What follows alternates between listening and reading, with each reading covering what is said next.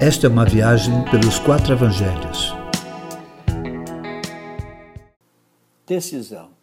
Jesus voltara para Pilatos, enviado por Herodes, que nenhuma sentença havia decretado sobre ele. Ao chegar, Pilatos insiste que nem ele e nem Herodes encontraram alguma culpa em Jesus que o levasse a ser condenado à morte. Sua decisão era apenas castigá-lo e soltá-lo mas a pressão dos líderes judaicos não lhes permitia soltar Jesus, mesmo não tendo nenhuma acusação concreta. Era preciso fazer algo. No dia da festa da Páscoa era costume soltar algum preso.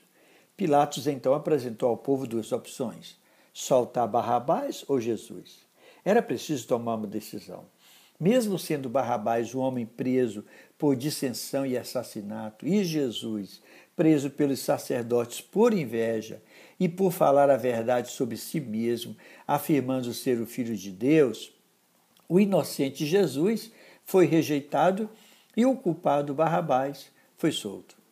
Quem não conhece de fato quem é Jesus toma decisões erradas na vida, culpando-o por todas as mazelas do seu viver.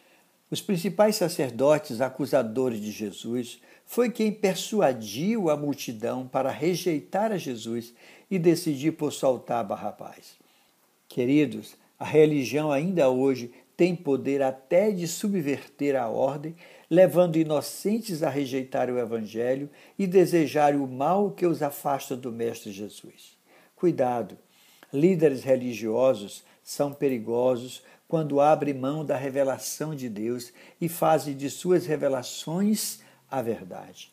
Assim sendo, eles são capazes de influenciar quem os segue a decidirem pelo mal.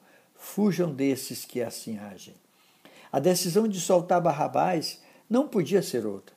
Afinal de contas, Jesus levaria na cruz os pecados de todos os seres humanos, incluindo todos os tipos de Barrabás. O povo pediu então Barrabás. Contudo, sem saber ou mesmo querer, estavam condenando à morte aquele que levaria todos os nossos pecados sobre si e nos religaria com o Pai para sempre.